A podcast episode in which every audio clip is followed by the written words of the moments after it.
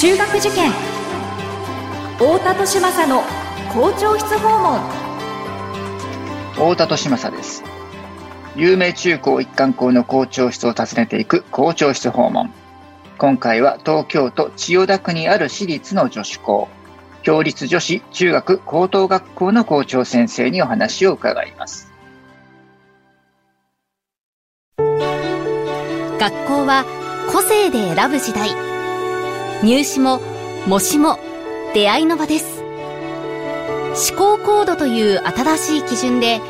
子どもたちと学校の可能性を広げたい。私たちは首都圏模試センターです。太田利政の校長室訪問。文化放送ポッドキャスト QR 太田利政の校長室訪問。それでは共立女子中学高等学校の校長、前田よし子先生にお話を伺っていきましょう。前田先生、よろしくお願いします。よろしくお願いいたします。今回はですね、共立女子さんについて、えー、お話を伺っていこうと思うんですけれども、まずですね、学校がどんな場所にあるのか、最寄りの駅ですとか、周りの環境ですとか、教えていただけますでしょうか？最寄りの駅は、都営三田線、あるいは都営新宿線の神保町駅になります。はい、あと、まあ、半蔵門線も乗り入れておりますけれども、ねはい、でそこが、はい、一番近いかなと思います。うんはい、あともう一つは、東西線の竹橋の駅も、まあ、あの、結構近いかなと思っております。なるほど。は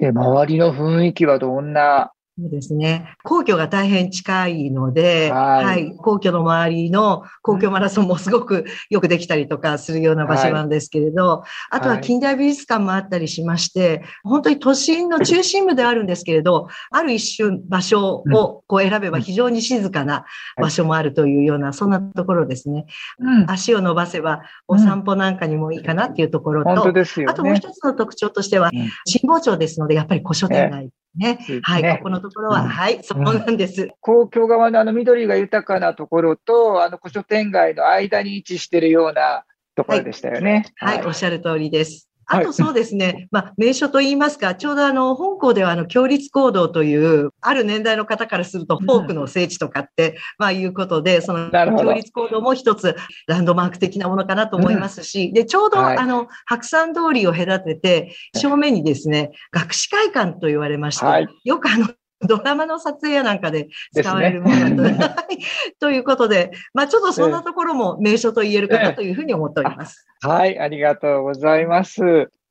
まあそういうロケーションにある共立女子さんなんですけれども、はい、学校の中の雰囲気ですとか、えー、校風、あるいは生徒さんたちの様子、どんな感じでしょうか？えっと、本校はですね、よく学校説明会でキャッチフレーズで使っている言葉としては、はい、東京一出会いの多い女子校というふうに言っております。であの、東京の中のその女子校の中で、生徒数が多分一番多いと思うんですね。で、1学年が320名おりまして、うんうん、多様性に富む環境の中で、他者をありのままに受け入れ、よりよく理解し、尊重して接する姿勢が身につく学校というようなことで、いつも学校説明会で話をさせていただいてます。はい。人数が多いので、本当にこういろいろなそのタイプの生徒がいますので、まあ、おのずとそれぞれ個性、個々のそれぞれの持ち味をやっぱり尊重しないと、うまくこう共同生活が送っていけないので、そこら辺の尊重であるとか、あとは他者の良いところをこう引き伸ばしていくっていうような、まあ、そんなところも自然に身についていくのではないかなというふうに思っています。なるほど。生徒さんたちのご様子としてはどんな雰囲気の生徒さんたちって先生から見て思われます、はい、あそうですね。よく一般的によくこう元気な女子校とかってよく言われるんですけれども、うん、あの非常に先ほども言いましたように、いろんなタイプの生徒が、はい、昨今おりまして、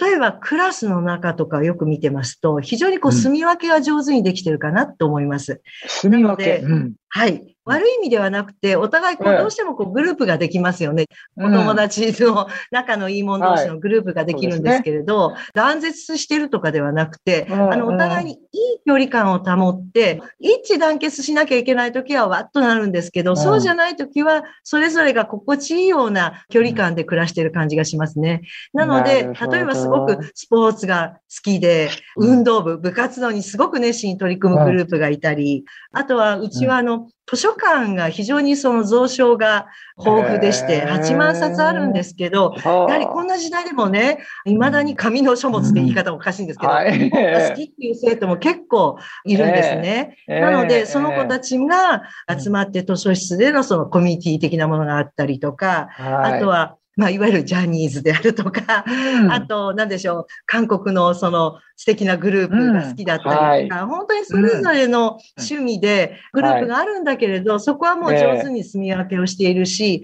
あと結構容易にそこのグループがいろんな場面で、また違うこう構成メンバーになってみたりとかっていう、その柔軟性に富んでるところはあるかな。柔軟性ですね。はい。で、こう、嫌がおうでもですね、いろんな人がいるので、あ、この人はこれでいいんだっていう、はい、そういう感じは、6年間のうちで自然に身についていきますので、非常にあの、寛容的な態度が育つのではないかと思います。ああ、なるほど。わかりました。ありがとうございます。まあ、そういった雰囲気の女子さんということなんですけれども、はい、えー、もともとはですね、まあ、どういっった方がどういう目的を持って作られた学校なのか、そしてその長い歴史の中でどんな歩みを経てきたのか、そういった部分をお聞きしていきたいんですが、いかがでしょうか？はい、わかりました。えっと、本校はですね、まず、あの1886年、明治19年なんですけれど、様々な専門、あるいは立場の発起人34名の方、で、この方たちが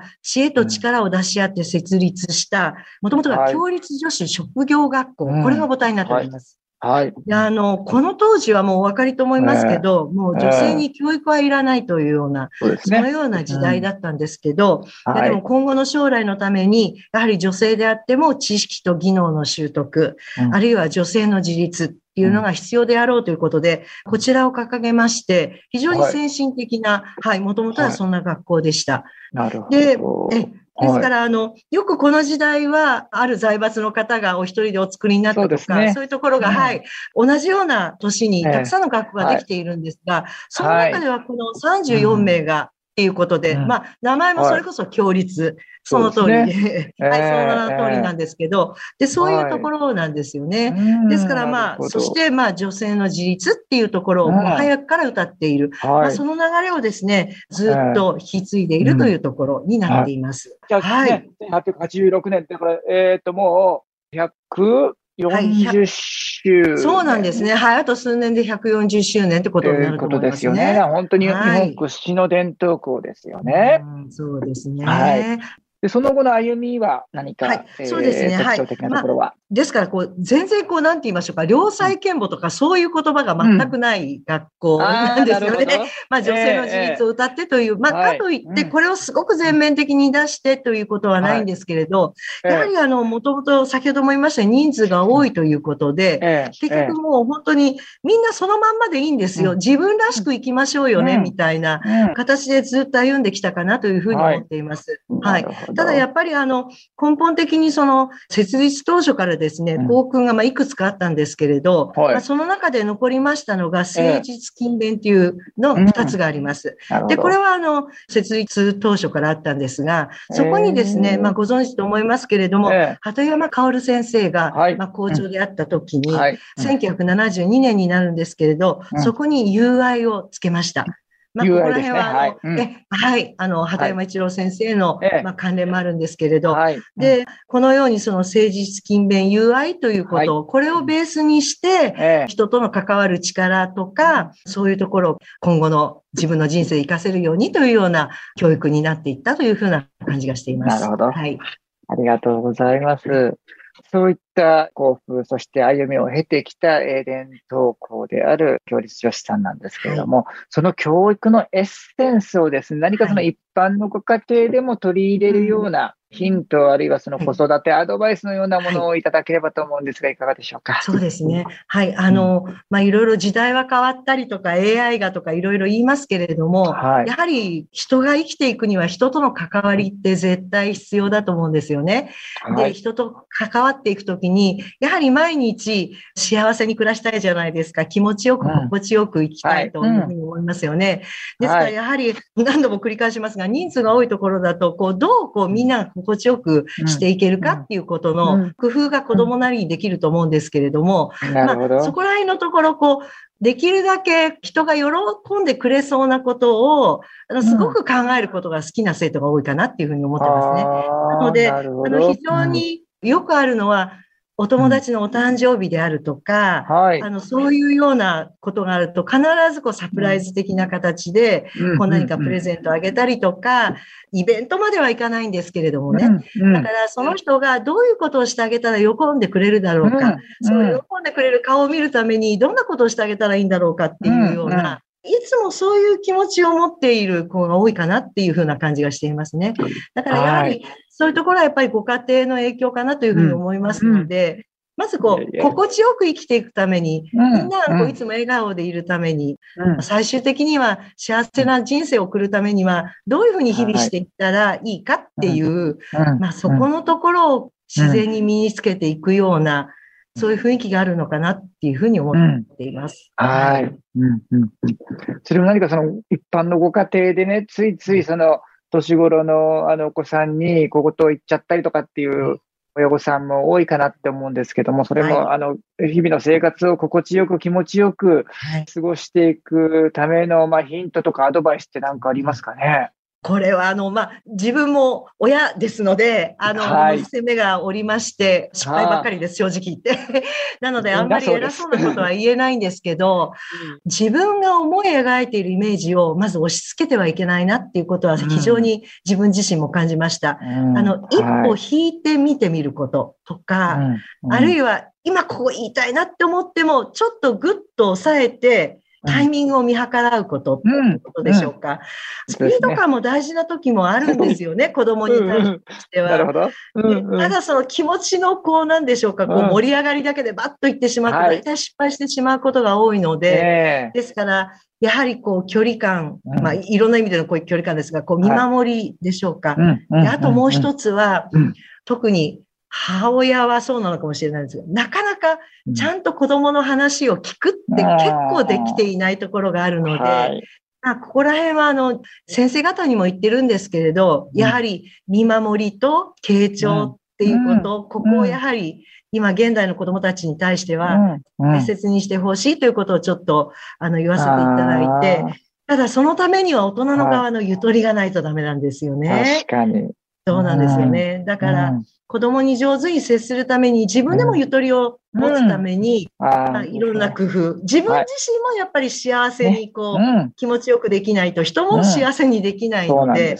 はい。そこを心がけていくっていうことなのかなと、と言って自分もなかなかできないんですけれども。えー、はい。えー、そこはジレンマですね。親ですからやっぱ子供に何とかしてあげたいっていうふうに自分のことを二の次にしてしまいがちなんだけれども、ね、まずは自分で自分のご機嫌取ることができないと、人に優しくすることもできないよねっていう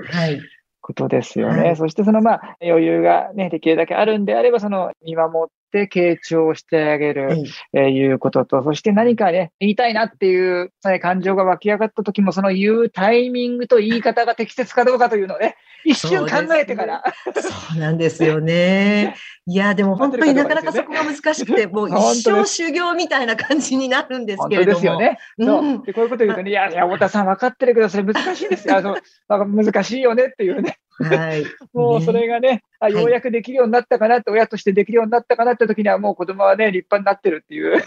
ですね。ね。親の後から成長していくもんなんだろうなっていうふうに。そうですね。はい。私も思いますけれども。はい、ありがとうございました。ありがとうございます。校長室訪問。今回は、共立女子中学高等学校の校長、前田よし子先生にお話を伺いました。前田先生、ありがとうございました。ありがとうございました。